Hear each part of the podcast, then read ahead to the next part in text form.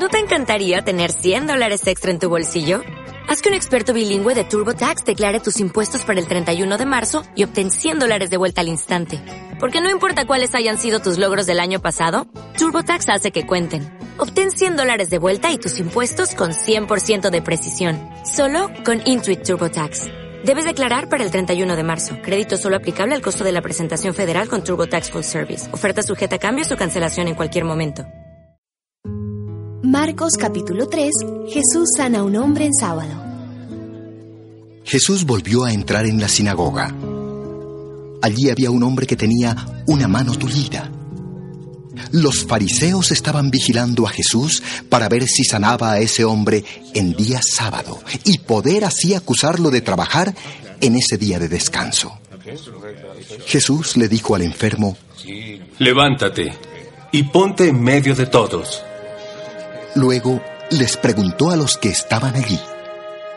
¿Qué es correcto hacer en sábado? ¿El bien o el mal? ¿Salvar una vida o destruirla? Pero nadie le contestó. Jesús miró con enojo a los que lo rodeaban y al ver que eran muy tercos y no tenían amor, se puso muy triste. Entonces le dijo al enfermo, Extiende la mano. El hombre extendió la mano y la mano le quedó sana. Los fariseos salieron de la sinagoga y enseguida se reunieron con los partidarios del rey Herodes. Y juntos comenzaron a hacer planes para matar a Jesús. Jesús enseña y sana. Jesús se fue con sus discípulos a la orilla del lago. Los seguía mucha gente que había oído hablar de las cosas que él hacía. Era gente de las regiones de Galilea y de Judea, de la ciudad de Jerusalén y de Idumea. Algunos venían también del otro lado del río Jordán y de los alrededores de las ciudades de Tiro y de Sidón. Como había tanta gente, Jesús les pidió a sus discípulos que prepararan una barca para que la gente no lo apretujara. Aunque Jesús había sanado a mucha gente, todavía quedaban muchos enfermos que lo rodeaban y que querían tocarlo para quedar sanos.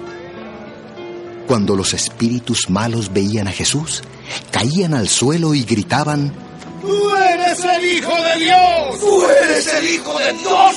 ¡Tú eres el Hijo de Dios! ¡Tú eres el Hijo de Dios! Pero Jesús les advertía muy seriamente que no dijeran a la gente quién era Él. Jesús elige a doce apóstoles. Después Jesús invitó a algunos de sus seguidores para que subieran con Él a un cerro. Cuando ya todos estaban juntos, eligió a doce de ellos para que lo acompañaran siempre y para enviarlos a anunciar las buenas noticias. A esos doce los llamó apóstoles y les dio poder para expulsar de la gente a los demonios. Estos son los doce que eligió. Simón, a quien llamó Pedro.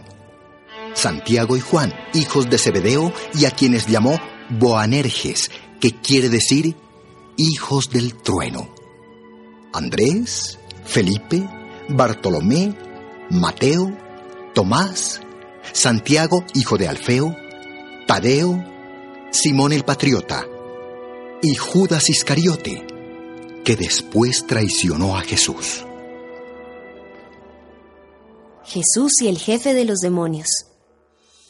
Después de esto, Jesús regresó a la casa.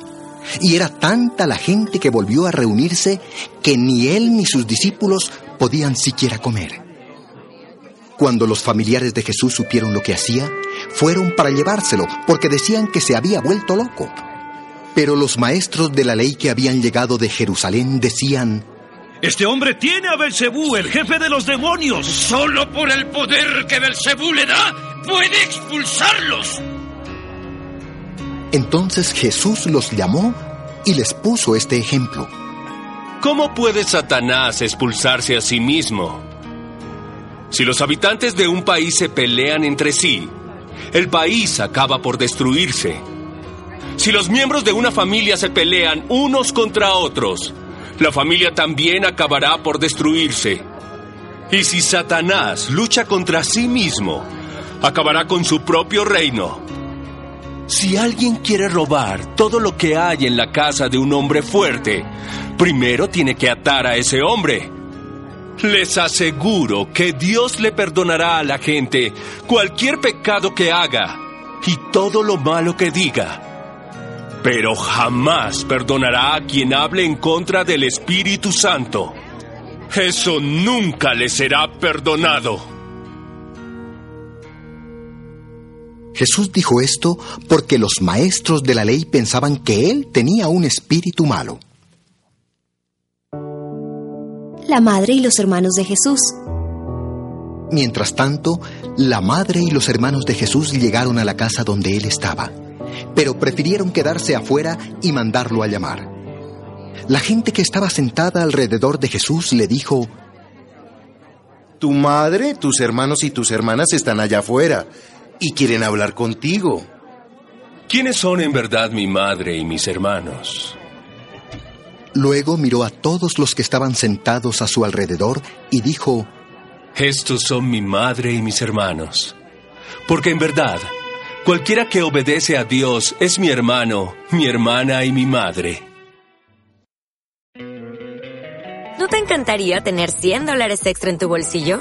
Haz que un experto bilingüe de TurboTax declare tus impuestos para el 31 de marzo y obtén 100 dólares de vuelta al instante.